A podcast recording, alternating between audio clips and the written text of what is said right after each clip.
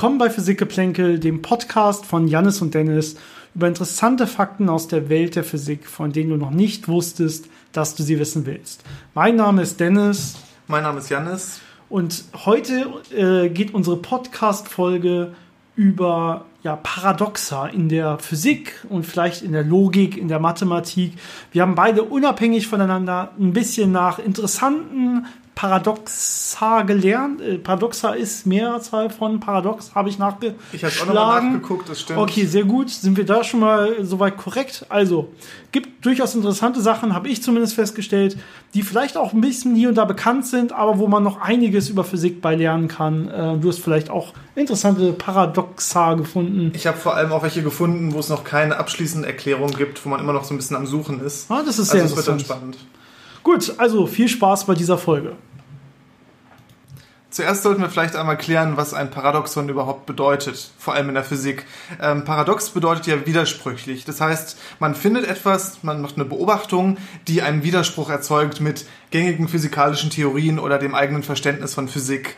Typischerweise liegt es aber nur daran, dass man ein unvollständiges Verständnis von der Physik hat oder dass man eine intuitive Herangehensweise wählt und dabei aber wichtige Punkte übersieht oder falsch interpretiert. Und wenn man sich das dann wirklich genau anguckt und es genau analysiert, lösen sich typischerweise die Paradoxa alle auf.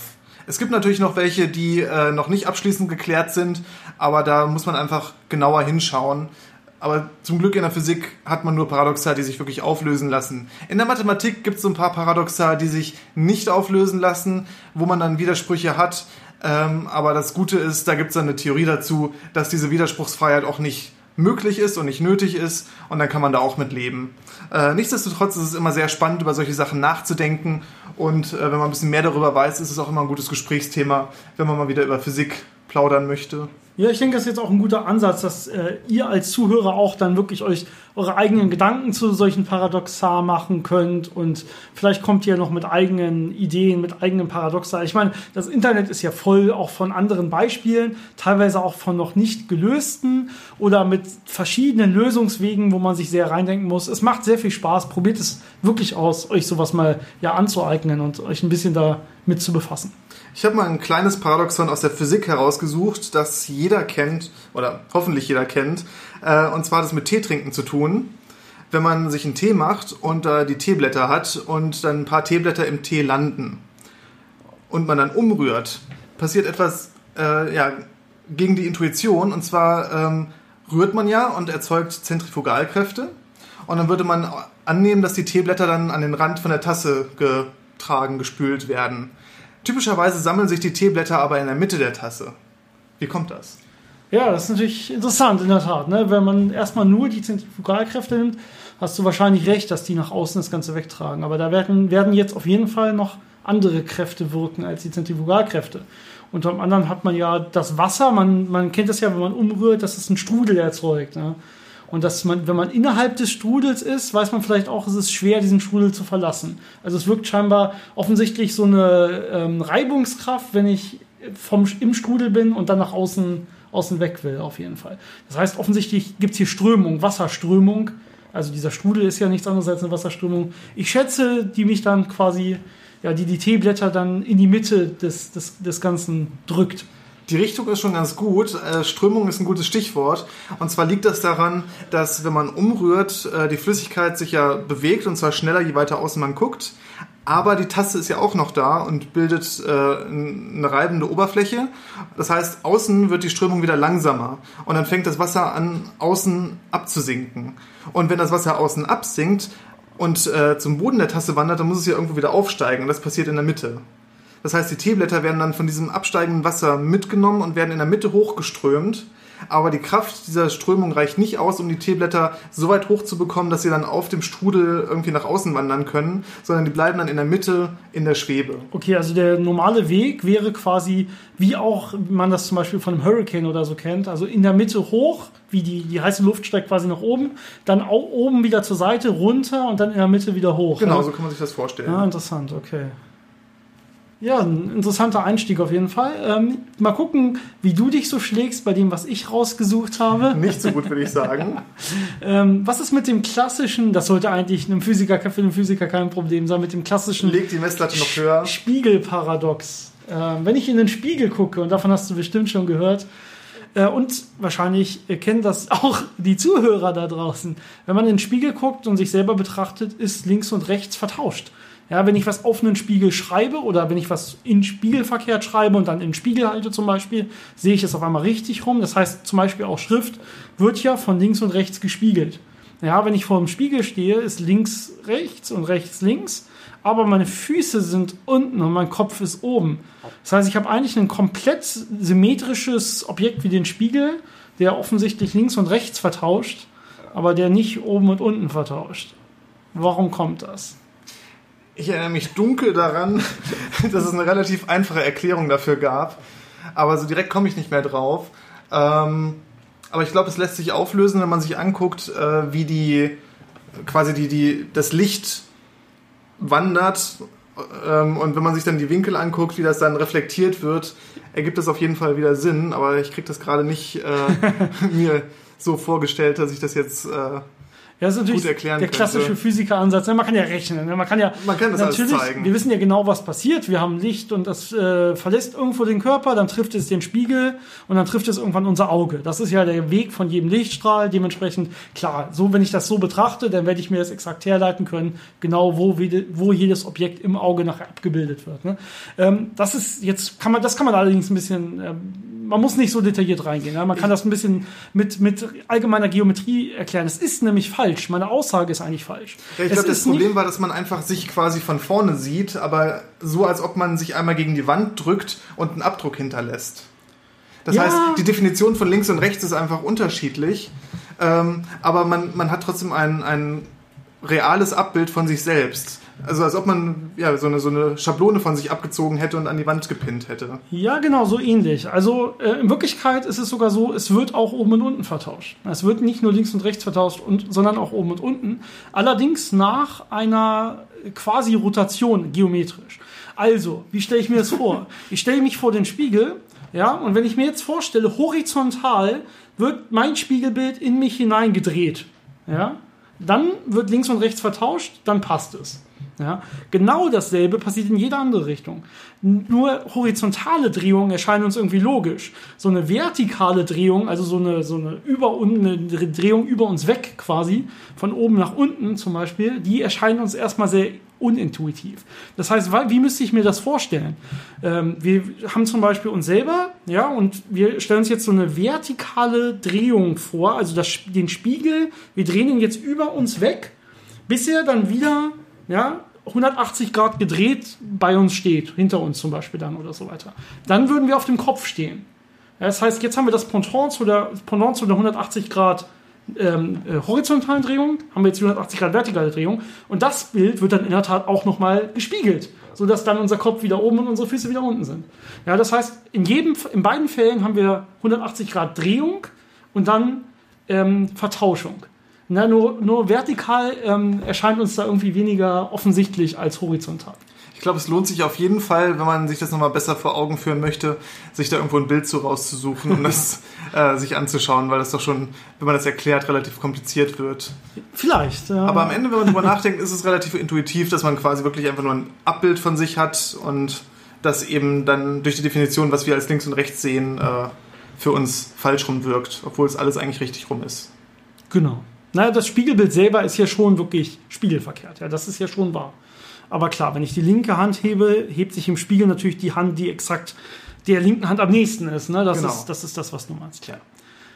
Aber ja, ich finde es ein sehr interessantes Phänomen auf jeden Fall, dass man, dass sich quasi das eine dreht und das andere nicht, zumindest wenn man erstmal trivial drüber nachdenkt. Ein fast abschließend geklärtes, aber auch sehr interessantes äh, Phänomen, das weitreichende Konsequenzen haben kann für große Bereiche in der Industrie, gerade in der ähm, biologisch angehauchten Industrie oder in der medizinischen Industrie, ist die sogenannte Upstream Contamination. Also, ich weiß nicht, wie man das am besten auf Deutsch übersetzt. Flussaufwärts äh. Und zwar tritt das auf, wenn man ein Gefäß hat und eine Flüssigkeit in ein anderes Gefäß kippt und dieses andere Gefäß, in das man die Flüssigkeit kippt, ist verunreinigt. Dann kann es dazu kommen, dass diese Schmutzteilchen aus dem anderen Gefäß dem Wasser zurückfolgen, also in das Gefäß zurückfolgen, aus dem das Wasser kommt. Also quasi gegen die Strömung des Wassers anschwimmen und das Gefäß, aus dem ich das rausgeschüttet habe, verunreinigen. Und gerade wenn man jetzt sich irgendwelche äh, Produktionen von Medikamenten oder so anschaut, wo dann Flüssigkeiten gekippt werden, die nicht äh, äh, kontaminiert werden dürfen in dem Gefäß, aus dem sie kommen, äh, muss man da sehr aufpassen, dass das dann nicht passiert, wenn man weiß, dass das eben wirklich passieren kann. Und es ist halt nicht wirklich intuitiv, wenn man sich überlegt, ich kippe etwas aus dem Gefäß in ein anderes Gefäß, dass dann aus diesem anderen Gefäß plötzlich was zurückkommt. Ja, ähm, das. Okay, also die haben ja erstmal Verbindung. Das heißt, erstmal ist es äh, physikalisch nicht komplett ausgeschlossen, dass da natürlich was rüberkommt. Äh, was ist zum Beispiel an der Stelle, wenn ich jetzt einen kleinen Strahl habe, wenn ich da was rüberkippe? Was ist zum Beispiel mit Kapillarkräften, die das Ganze, also ich bilde quasi ein, eine Art kleines Rohr durch diesen Strahl, nur aus einem anderen Medium in dem Fall, durch Wasser zum Beispiel. Und äh, dass jetzt quasi mehr oder weniger das genutzt werden kann, um auch durch Kapillarkräfte was rauszuziehen, Partikel rauszuziehen aus dem Gefäß, wo ich es reinkippe. Das könnte ich mir vorstellen. Vielleicht gibt es auch noch andere Erklärungen von wegen strömungstheoretischer Art wieder, aber das wäre jetzt mein erster Tipp. Also Kapillarkräfte ist gar nicht schlecht. Strömungstheoretisch ist noch nicht ausgeschlossen, dass das auch Effekte haben kann. Aber man hat äh, sehr sicher festgestellt, dass äh, ähm, Oberflächenspannungseffekte, die ja auch für Kapillarkräfte verantwortlich sind, der Grund sind. Und zwar gibt es den ähm, sogenannten Marangoni-Effekt, der einen Teilchentransport an Oberflächen fördert, wenn da Oberflächenspannungsgradienten vorhanden sind. Also wenn die Oberflächenspannungen an unterschiedlichen Bereichen unterschiedlich groß sind, können äh, Teilchen da mitgezogen werden entlang dieser Grenzfläche. Und das ist anscheinend äh, bei diesem Upstream Contamination Effekt auch der Fall. Man hat es dadurch zum Beispiel getestet, dass man dann die Oberflächenspannung von der Flüssigkeit herabgesetzt hat mit äh, Additiva und dann war der Effekt nicht mehr zu beobachten.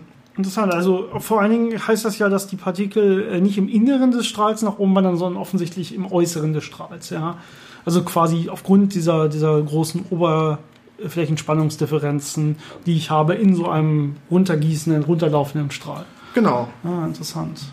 Ja, das ist äh, auch aber es ist eigentlich relativ einfach, sich das zu überlegen, dass das passieren könnte, ist aber erst vor wenigen Jahren äh, so entdeckt worden. Und das Interessante ist, das wurde entdeckt, äh, als sich jemand einen Mate-Tee gemacht hat, also diesen südamerikanischen Tee, und äh, der dabei festgestellt hat, dass da ähm, Teilchen beim Eingießen, also so, so kleine Blätterbestandteile, äh, plötzlich in einem anderen Gefäß, aus dem er es gegossen hat, äh, vorhanden waren, wo er eigentlich nur Wasser reingekippt hat und sich dann gefragt hat, Moment, wie kommt das denn?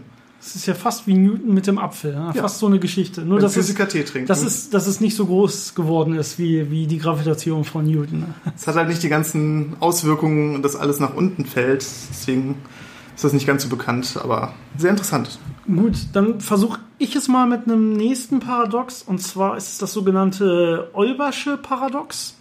Ah. Vielleicht, hast du davon schon mal gehört. Ja, die Sache, dass der Himmel eigentlich hell erscheinen müsste, wenn das Universum unendlich groß wäre mit unendlich vielen Sternen. Exakt. Weil dann an jeder Stelle in irgendeiner Entfernung ein Stern sein müsste, den man sieht. Genau. Als wäre nur eine Lichtwand. Im Prinzip schon, genau. Also es gibt eine genaue, genauere Definition, wann das auch wirklich äh, zutrifft. Ja, also wir müssen annehmen, dass das Universum isotrop ist und homogen ist. Ja, das heißt, von der Erde aus in jede Richtung, in die wir gucken, muss es auf großen Skalen gleichmäßig verteilt sein. Das ist eine Bedingung. Ähm, das ist auch erfüllt. Das wissen wir auch heutzutage, dass das erfüllt ist. Es muss homogen sein auf großen Skalen. Ja, also es kann hier und da mal eine Sonne sein. Aber wenn ich auf großen Skalen gucke, müssen die Sonnen ungefähr gleichmäßig verteilt sein und die Galaxien ungefähr gleichmäßig verteilt sein und so weiter. Und auch das zeigen unsere Beobachtungen heutzutage. Das ist eigentlich der Fall. Und jetzt muss natürlich noch die Bedingung dazu kommen. Ähm, einmal, Sterne werden unendlich alt. Und ähm, einmal, dass ja, es unendlich viele Sterne gibt und dass das Universum unendlich groß ist. Ja? Und diese drei Sachen sind natürlich Sachen, ähm, die jetzt die nach aktuellem Wissensstand nicht mehr gelten. Aber zu der Zeit, als das eingeführt wurde, also als man gerade dieses über dieses Weltbild nachgedacht hat mit mit Planeten und Sternen und so weiter, da hat man erstmal das wirklich als Paradox gesehen, dass wir, wenn das doch alles so unendlich groß ist und so weiter, warum ist dann nicht der Nachthimmel einfach auch unendlich hell? Ich ja, erinnere mich da an eine Analogie. Ich weiß nicht, ob das daraus kam oder ob das einfach nur zur Erklärung benutzt wurde. Aber wenn ich äh, mir drei Bäume angucke, die irgendwo stehen, kann ich zwischen den Bäumen hindurch gucken. Aber wenn ich vor einem Wald stehe, kann ich nicht mehr durch die Bäume hindurch gucken, weil da so viele Bäume stehen, dass egal wo ich hingucke, überall Bäume vor mir stehen. Und ich glaube, so ist das auch mit dem, genau. äh, äh, also so kann man sich das auf jeden Fall vorstellen. Und ich glaube, eine Lösung dazu ist auf jeden Fall nicht nur, dass es äh, nicht unendlich viele Sterne gibt, ähm, wobei es schon sehr viele sind. Aber egal, wo ich hingucke, und das ist ganz interessant, wenn man sich mal die äh, Bilder vom Hubble-Teleskop anguckt, diese Deep Field-Bilder, äh, wenn man ganz weit ins Universum reinguckt, egal wo man hinguckt, man sieht überall Galaxien. Also eigentlich stimmt es schon, dass egal wo man hinguckt, man Sterne oder Galaxien sieht. Aber ich glaube, weil die halt so weit weg sind, äh, ist das Licht so schwach, dass es uns nicht auffällt. Das mhm. heißt, man könnte sich vorstellen, dass es theoretisch so aussehen würde, als ob aus allen Richtungen Licht kommt, plus den äh, Mikrowellenhintergrund, der ja auch aus allen Richtungen kommt. Das heißt, schon so ein bisschen so. Aber es ist halt so schwach, dass man es nicht sieht. Nee, also das glaube ich nicht. Also der Teil mit, äh, mit dem homogen verteilten Stern stimmt soweit schon. Äh, auch wenn sich das Ganze in Galaxien und so weit bündelt. Und wenn es unendlich große, viele Sterne in einem unendlich großen Universum geben würde, dann müsste wirklich schon in jeder Sichtlinie auch, also in jedem Millimeter und so weiter, müsste exakt ein Stern sein, der da sein Licht hinschickt. Und dann wäre es schon unendlich hell. Das sagt auch auf jeden Fall, also das, das, das äh, weiß man auch, wenn man äh, sich mit diesem Paradox ein bisschen mehr beschäftigt, auf jeden Fall, dass diese Bedingung eigentlich gegeben ist und dann wäre es wirklich so. Wir haben ja wirklich die Sachen nicht erfüllt, die ich, die ich hier aufgezählt habe. Ähm, das eine ist, ähm, dass die Lichtgeschwindigkeit endlich ist. Das ist extrem entscheidend an der Stelle. Das heißt, mit aktuellen Annahmen ähm, denken wir Physiker, dass das Universum unendlich groß ist. Ähm, aber wir wissen es nicht. Tatsache ist aber, wir wissen, dass wir nicht unendlich weit gucken können. Ja, denn das äh, Licht hat nur eine gewisse Geschwindigkeit. Und ähm, es gab irgendwann mal den Urknall. Ja, das heißt, und wir sind jetzt, wenn man sich jetzt mal die Erde in einem Zentrum vorstellt, ja, dann kann uns maximal Licht erreicht haben, das seit dem Urknall quasi auf uns zufliegt. Mehr oder weniger. Was dabei natürlich auch noch interessant ist, das Licht, das von weiter weg kommt, ist natürlich auch rot verschoben durch die äh, Ausdehnung des Universums. Das heißt, selbst wenn wir das Licht theoretisch äh, beobachten könnten, würden wir es mit den Augen nicht sehen, weil es schon im Wellenlängenbereich so weit äh, hochgegangen ist, dass es dann im Infraroten ist oder im Radiobereich. Genau, das sorgt. Das heißt, sowas spielt da auch noch mit rein. Genau, das sorgt unter anderem dafür für den Effekt, dass man auch mehrere verschiedene Kugeln quasi definieren kann. Man kann jetzt einmal sagen, ich habe diesen äh, Bereich ähm, wo das sichtbare Licht mich jetzt noch erreichen kann, wenn es seit dem Urknall mit Lichtgeschwindigkeit auf uns zugeflogen wäre. Jetzt ist es aber so in der Tat, wie du gerade gesagt hast, das Universum hat sich seitdem ja ausgedehnt. Ja, das heißt, im Endeffekt wirken jetzt, also Licht legt irgendeine Strecke zu uns zurück und jetzt dehnt sich das Universum aus. Das heißt, im Nachhinein scheint es so, als hätte sich das Licht weiter ausgedehnt, äh, weiter bewegt als es sich in Wirklichkeit bewegt hat. Das heißt, in Wirklichkeit ist dieser Bereich, den wir sehen können, wenn wir in das Universum rausgucken, ist größer als die Lichtgeschwindigkeit mal die Zeit des Ur, äh, seit dem Urknall sondern in Wirklichkeit ist sie äh, ungefähr viermal so groß, aufgrund der Ausdehnung des Universums, seitdem das passiert ist. Aber es gibt in der Tat keine Möglichkeit, dass wir weiter gucken können als, als, dieser, als dieser Punkt. Und dadurch, innerhalb dieses jetzt äh, limitierten Volumens, gibt es natürlich auch nur die limitierte Anzahl von Sternen. Und jetzt kommt noch der zweite Punkt, nämlich dass die Sterne, wie wir heutzutage wissen, eben keine ja, Fixsterne sind, die äh, auf alle Ewigkeiten leuchten, sondern ja, die verbrennen natürlich auch ihr Material, ja, und dann äh, können sie irgendwann nicht mehr strahlen. Dementsprechend sterben Sterne. Und dann können sie uns auf jeden Fall auch nicht mehr erreichen. Aber es ist eine interessante, einfache Frage, wo sehr viel äh, Wissen dann dahinter steckt, um das zu beantworten und wo, wo man sehr lange drüber diskutieren kann und sehr viel äh, Erkenntnisse mit einfließen. Auf jeden Fall, ja. Ja, vom Universum zurück wieder auf die Erde. Da habe ich auch ein kleines Beispiel eines Paradoxons, äh, das relativ viele Leute schon mal gesehen haben. Ähm, schön kann man das vormachen in äh, Russland, wenn man irgendwo in Sibirien im Winter unterwegs ist und sich einen Topf heißes Wasser macht und dann mit diesem Topf rausgeht und das Wasser in die Luft kippt. Dann wird das Wasser so schnell gefrieren, dass es, bevor es auf dem Boden auftritt, schon Eis ist. Das funktioniert nicht immer, wenn man das Wasser vorher nicht erwärmt hat. Ja. Das ist der berühmte Mpemba-Effekt. Ja, den Effekt kenne ich in der Tat. Und soweit ich weiß, gibt es viele äh, Ideen von verschiedenen Bereichen der Physik, warum das so sein könnte, aber ich glaube, es gibt noch keine abschließende Lösung. Äh, also auf jeden Fall der, Effekt, um das nochmal, damit ich das auch richtig verstanden habe, ja, um das nochmal nachzuvollziehen, ähm, wenn ich Wasser habe bei derselben Temperatur, dann kann es passieren, dass das eine schneller abkühlt als das andere, wenn das von einer höheren Temperatur kam. Ja, also ich habe als ein Wasser bei 100 Grad, mein, mein Eis war da, sagen wir 90 Grad, damit es auch auf jeden Fall noch Wasser ist. und ich habe ich hab auf dem, in einem, in einem anderen Behälter habe ich Wasser mit 40 Grad. Und jetzt ähm, warte ich, bis beide bei 30 Grad sind zum Beispiel. Also ich fange erstmal an, dass das 90 Grad Gas abkühlen und ähm, wenn die beide bei 40 Grad sind zum Beispiel, kann ich ja beide, oder sagen wir jetzt 40 Grad, kann ich beide anfangen lassen, gleichzeitig dann weiter abkühlen zu lassen. Ne?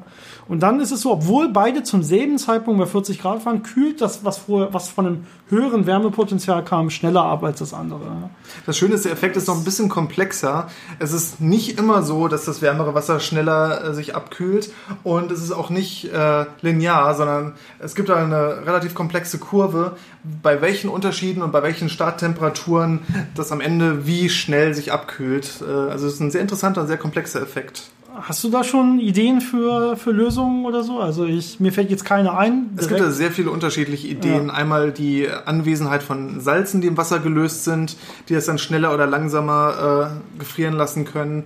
Oder äh, der Dampfdruck, der unterschiedlich ist und dann dafür sorgt, dass es schneller oder langsamer gefriert oder sich abkühlt. Ja, das finde ich macht Sinn. Es gibt auch äh, irgendwo einen Beitrag, äh, dass die äh, Wasserstoffbrückenbindungen bei höheren Temperaturen auf irgendeine Art fester sind und es dadurch schneller in Eiszustand übergehen kann, weil dann schon die Struktur so ein bisschen vorgeordnet ist und das dann so Kondensationskeime quasi bildet. Das heißt, das Eis kann dann schneller gefrieren.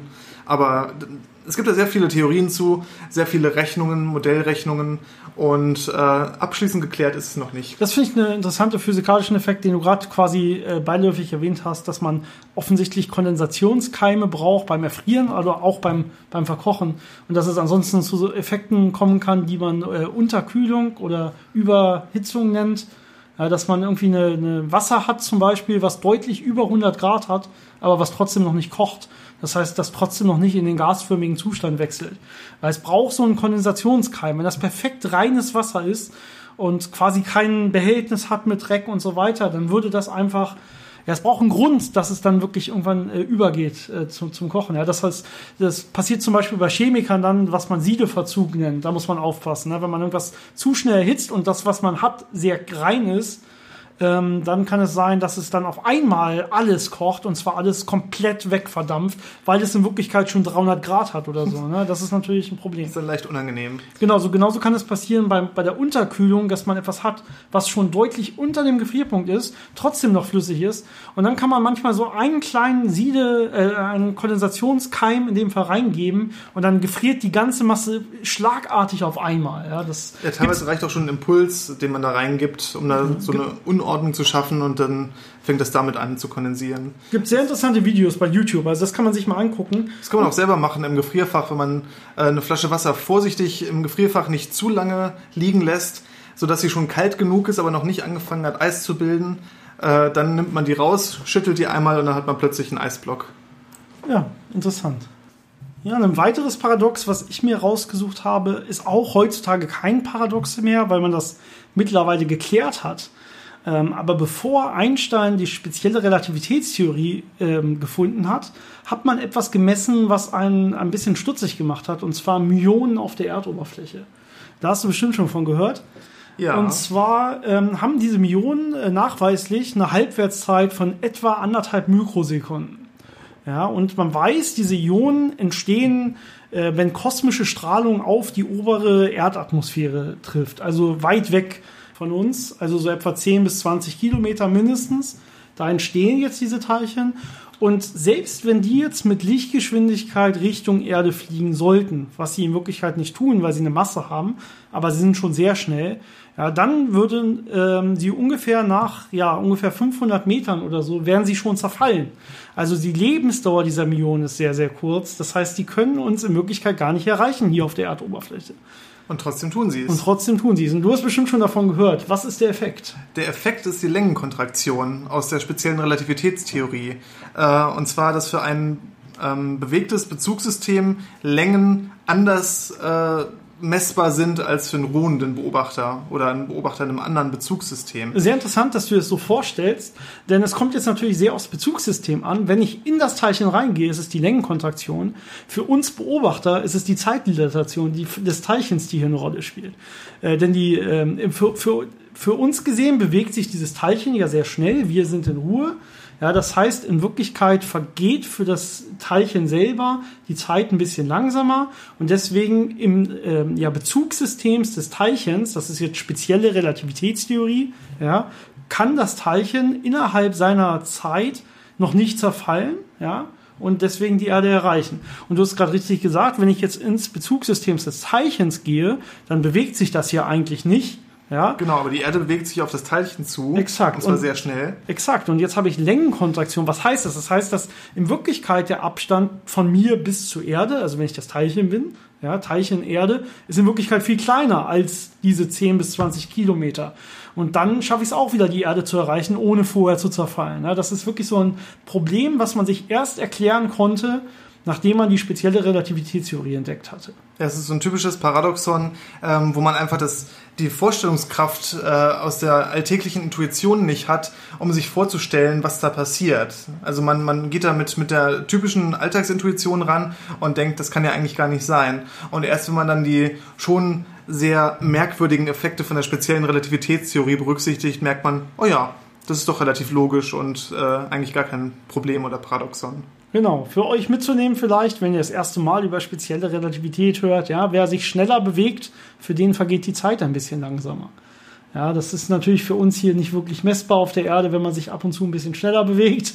Man muss schon sehr nah der Lichtgeschwindigkeit dafür sein. Es ist messbar, ja. aber äh, okay, merkbar es, meinte ich. Es ist für den Alltag nicht wirklich relevant. Ich meinte merkbar im Leben eines Menschen vor allen Dingen. Ja, das ist natürlich interessant. Aber solche Effekte müssen natürlich unter anderem auch bei unseren Satelliten berücksichtigt werden und äh, GPS braucht diese Korrektur daher kennen es wahrscheinlich die meisten. Ja? Also diese Effekte sind in der Tat messbar und wenn man sich schnell bewegende Objekte hat, ähm, dann muss man das auch berücksichtigen, wenn man sehr genau messen will. Genau. Wo wir uns schon mal über allgemeine Relativitätstheorie und spezielle Relativitätstheorie unterhalten haben, da gibt es noch ein sehr schönes, relativ einfach zu formulierendes Paradoxon, was aber nicht ganz so einfach zu lösen ist. Und zwar weißt du ja sicher, dass äh, wenn man eine Ladung hat und die beschleunigt, sie strahlt. Mhm. So, jetzt haben wir natürlich überall Ladung auf der Erde. Zum Beispiel, wenn ich eine Batterie habe, ist sie ja geladen. Und jetzt lege ich die auf die Erde und die erfährt eine gravitative Beschleunigung. Strahlt sie? Oh, bei, äh, Strahl, äh, bei, bei strahlender Ladung oder überhaupt warum sie strahlt, kommt es ja immer sehr auf das Bezugssystem an. Also das Ganze kommt ja überhaupt aus den Maxwell-Gleichungen und das Ganze existiert nicht in allen Bezugssystemen. Also Sachen, die in einem Bezugssystem strahlen, strahlen unter anderem in einem anderen Bezugssystem nicht. Äh, das weiß ich auf jeden Fall. Dementsprechend äh, würde ich sagen, je nach Bezugssystem bestimmt, aber wahrscheinlich aus unserem nicht, weil wir uns ja nicht gegen diese Ladung bewegen oder so ähnlich. Ja, das ist eine, also die Richtung stimmt auf jeden Fall. Es hat mit Bezugssystemen zu tun und damit, dass die Maxwell-Gleichungen so nicht in jedem Bezugssystem die gleiche Form haben. Mhm. Und äh, gerade bei beschleunigten Bezugssystemen, und die Erde ist ein beschleunigtes Bezugssystem, äh, sind die Sachen doch ein bisschen anders gelagert, als wenn man ein freifallendes Bezugssystem hätte. Also das stimmt schon soweit. Und äh, detaillierte Erklärungen sind doch sehr komplex und äh, würden, glaube ich, weit darüber hinausführen. Aber es ist gut, wenn man das im Hinterkopf behält, dass äh, man sehr aufpassen muss, wie man mit Bezugssystemen und physikalischen Gesetzen in diesen umgeht und Transformationen zwischen Bezugssystemen sich anschaut. Naja, also ich glaube jetzt viele Hörer werden vermutlich hoffentlich nicht äh, täglich mit äh, Bezugssystemstransformationen zu tun haben. Aber schade. Ah, sehr schade. Aber äh, was man sich mit, was man mitnehmen kann, was auf jeden Fall so, so physikalisches, interessantes Wissen ist, was da drin steckt, ähm, ist unter anderem elektrisches Feld und Magnetfeld. Ja, man, das sind ja zwei verschiedene Felder offensichtlich. Die heißen ja auch unterschiedlich. Ihr kennt einen Magnet Magneten, ja, und ihr kennt irgendwie ein elektrisches Feld, wenn ich Ladung habe. Ähm, in Wirklichkeit haben das Physiker irgendwann angefangen zusammenzufassen. Ja, deswegen gibt es den Elektromagnetismus. Ja, in Wirklichkeit ist das physikalisch gesehen alles dasselbe. Es ist ein Feld und jetzt kommt es nur auf das Bezugssystem an. Das heißt, es kann sein, dass einer das Ganze als Magnetfeld sieht und einer, der dagegen gegen denjenigen bewegt ist, in einem anderen Bezugssystem sich befindet, das Ganze, was hatte ich eben, Magnetfeld, also als elektrisches Feld sieht. Ja, also ähm, die Anteile, wie, wie, welche in B-Feld, also Magnetfeld typisch abgekürzt, und E-Feld, also elektrisches Feld gehen, hängt extrem von ähm, dem Bezugssystem ab, in dem ich mich befinde. Also von der äh, ja, Geschwindigkeit, mit der ich mich bewege, zu dem Objekt, was ich mir da gerade angucke. Das ist in Wirklichkeit dasselbe Feld. Das andere Interessante ist, dass ja die Maxwell-Gleichungen, also diese klassischen, wie man das auch in der Schule so ein bisschen anfängt, eigentlich nur in freifallenden Bezugssystemen gelten, aber auf der Erde in einem beschleunigten Bezugssystem entdeckt und beobachtet wurden. Ähm, das zeigt ja auch schon, dass die Beschleunigungen auf der Erde relativ klein sind, dass es für solche Effekte nicht, nicht ganz so äh, wichtig ist, um sie zu beobachten. Aber so dieser Hintergedanken dabei, dass das äh, quasi im falschen Bezugssystem interpretiert und beobachtet wurde und trotzdem die richtigen Ergebnisse rauskamen, äh, ist auch schon ziemlich faszinierend. Ja, das ist interessant, das stimmt. Cool. Ja, ähm, vielleicht noch abschließend ein Paradox. Wir haben schon wieder relativ lange geredet, aber ich denke, wir haben auch noch jetzt ein bisschen Zeit, um darüber länger zu diskutieren. Das ist nämlich das klassische Fermi-Paradox, über das ich nochmal reden will das Fermi-Paradox, dass äh, es irgendwo im Universum Leben geben müsste, aber wir es noch nicht entdeckt haben. Ja, also das zumindest, äh, wenn man sich das vorstellt, dass es ja in Wirklichkeit Milliarden von Planeten geben muss. Heutzutage weiß man sogar, es gibt noch viel mehr, als es damals gab, als Fermi dieses Paradox geäußert hat das erste Mal. Ja, man hat erst in den letzten Jahren einen Haufen von Exoplaneten gefunden, also Planeten außerhalb unseres Sonnensystems, innerhalb der Milchstraße zum Beispiel, äh, wo man sich ziemlich sicher ist, dass die zum Beispiel auch sogar innerhalb der, man nennt das habitablen Zone liegen, also in der Zone um ihren jeweiligen Stern, die flüssiges Wasser erlauben vor allen Dingen. Und ähm, jetzt ist noch die Frage, wie sieht das mit der Atmosphäre? Kann sich eine Atmosphäre bilden? Dementsprechend muss die Dichte des Planeten zu der Größe passen, damit die Luft ja auf dem Planeten quasi bleibt, aber nicht so doll, dass das Ganze, das Ganze alles nur zerquetscht ja, aber wenn es überhaupt, wenn es viel zu leicht ist oder die Dichte nicht hoch genug ist, dann würde die Atmosphäre einfach entweichen und die Gravitation, das könnte es nicht runterhalten. Aber wenn das alles gegeben ist, könnte man sich gar nicht vorstellen, das ist ein Planet, auf dem müsste es äh, zumindest möglich sein, dass Leben entsteht, nach unserem heutigen Wissensstand. Und natürlich wissen wir noch nicht, wie häufig es wirklich jetzt sein kann, dass Leben entsteht, weil wir das dann noch, natürlich noch nirgendwo gesehen haben. Wir kennen aber immerhin ein Beispiel, das stimmt. Mehr auch nicht. Und ja, da ist es schwer, daraus äh, zu abstrahieren. Aber, aber, theoretisch bei jeder Hochrechnung, die man irgendwie macht, egal bei welchen kleinen Wahrscheinlichkeit man anfängt, bei jeder Hochrechnung, die man macht, aufgrund dieser extremen Anzahl von Sternen, von Galaxien und von zu erwartenden Planeten um diese Sterne, würde man darauf kommen, dass es Milliarden von anderen Lebensformen geben müsste. Ja, es kommt darauf an, wie man das rechnet. Ähm, es gibt ja relativ viele sogenannte Bottlenecks, also äh, Engstellen, durch die Leben quasi durch muss. Zum Beispiel brauchst du eben einen Planeten, der die richtige Größe hat, der die richtige Zusammensetzung ja. hat, der relativ früh Wasser hatte, der dann Atmosphäre bildet. Du brauchst die ganzen Bausteine, um äh, die ersten Formen von Leben herstellen zu können. Es gibt ja viele Theorien, dass es am Anfang über RNA, also den kleinen Bruder von DNA, ging, dass sich da so kleine quasi Lebewesen gebildet haben und dass dann diese ganze Evolution entstanden ist. Und da sind ja schon relativ viele Schritte notwendig, um zu so einer komplexen Lebensform wie dem Menschen zu kommen. Also ähm, man muss das auch unterscheiden, wenn man sagt, äh, an, äh, Leben irgendwo anders. Ähm, ist es Leben, das mit uns kommunizieren könnte, also intelligentes Leben? Oder ist es einfach nur Mikroben oder irgendwelches anderes Leben, das man eher schwer nachweisen könnte? Genau. In dem Fermi-Paradox geht es in der Tat um äh, kommunikationsfähiges Lebe, Leben oder Lebensform. Ähm, da ist natürlich dann auch die Frage, was passiert mit so einer Hochkultur eventuell? Zerstören die sich selber? Ja, wie lang ist so die durchschnittliche Überlebensrate im Universum? Und du hast gerade gesagt, wir sind bisher die Einzigen. Vielleicht sind wir sogar auch die Ersten. Ja, das Universum Stimmt. ist relativ jung. Das kann sein, oder zumindest einer der ersten. Dann, wir wissen, dass wir nicht schneller als mit Lichtgeschwindigkeit uns bewegen können. Das heißt, die Kommunikation ist schon sehr äh, schwer möglich. Und man muss ja auch eine Richtung haben, in die man kommuniziert. Das heißt, wenn man irgendwo ein Signal losschickt, muss das ja auch irgendwo ankommen. Und da gibt es sehr viele Richtungen, wo man nichts trifft. Genau, wir haben natürlich da äh, Mittel momentan, wie wir probieren, Kontakt aufzunehmen. Wir gucken uns zum Beispiel Supernovas an oder so weiter.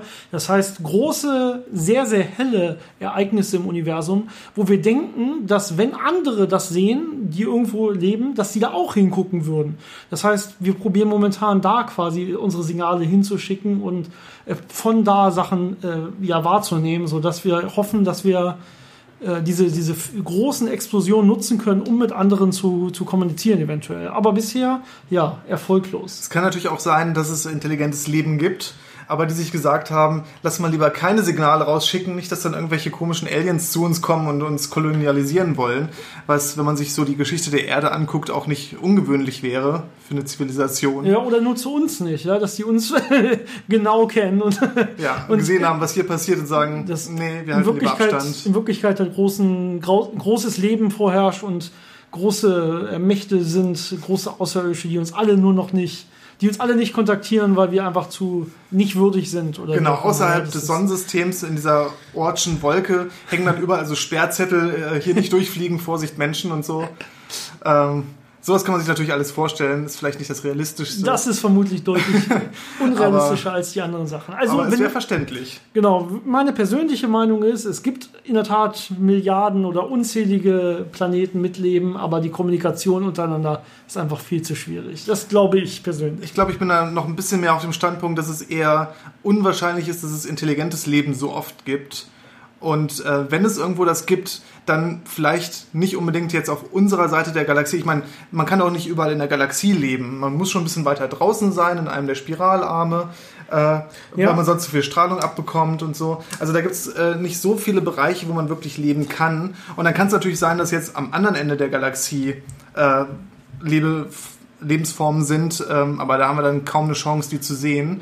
Oder dass es einige Lebensformen in anderen Galaxien gibt, aber auch da wird es schwer, die zu sehen. Ja, aber das, äh, ich glaube, das steckt so ein bisschen auch das mein Thema mit der Kommunikation, das steckt ein bisschen im Fermi-Paradox mit drin. Da wird nämlich in der Tat hochgerechnet, wie lange braucht eine äh, eine Lebensform, die sich interstellar bewegen kann, um sich über eine ganze Galaxie auszubreiten. Ja. Und äh, anhand dieser Rechnung würde man meinen, dass quasi die ganze Galaxie schon bevölkert sein müsste, auch wenn es nur eine Lebensform gab, die technologisch weit genug war. Quasi. Aber, und das sehen wir offensichtlich nicht. Warum wissen wir nicht? Äh, das kann ja. natürlich auch sein, dass es einfach die Technologie dazu nicht gibt. Also es einfach physikalisch nicht möglich ist, äh, sowas zu leisten, möglicherweise. Vielleicht. Das Universum ist ja sehr, sehr tödlich, weil es extrem hohe Strahlungen gibt von äh, Röntgenstrahlung, Gammastrahlung und so weiter, von den Sonnen und Supernovae und so weiter. Es reicht ja auch, wenn man äh, für 20.000 Jahre irgendwo durchs All fliegt und dann einfach zu nah an einer Supernova vorbeikommt oder irgendwie in ein schwarzes Loch aus Versehen reinfliegt und schon kommt man nicht da an, wo man vielleicht äh, jemanden ja, besuchen möchte. Ich, ich glaube nicht, dass das passiert. Das Universum ist ja in Wirklichkeit, wie wir wissen, sehr, sehr leer. Das heißt, ich glaube eher, dass man äh, einfach äh, vor Langeweile stirbt, wenn man einfach da 20.000 20 Jahre unterwegs ist in so einem, Genera in so einem Generationenraumschiff mit fast Lichtgeschwindigkeit. Ja, wahrscheinlich äh, kommt es dann einfach zu Streitigkeiten, wie so bei der Familie bei Weihnachten. Und äh, das überlebt dann keiner und dann ist das auch, äh, ja. Genau. Gut, ich glaube, wir sind genug ab abgedriftet. Ähm, das war's für diese Folge von dem Podcast. Wir hoffen, das hat euch ein bisschen auch angeregt, selber nochmal weiter zu forschen. Ähm, wir werden wieder ein paar Links in die Shownotes tun, falls ihr nochmal euch über diese einzelnen Paradoxa informieren wollt. Und wir hoffen, das hat euch sehr gut gefallen. Wieder bitte Kommentare äh, an physikgeplänkel.gmail.com. Physikgeplänkel zusammen mit AE.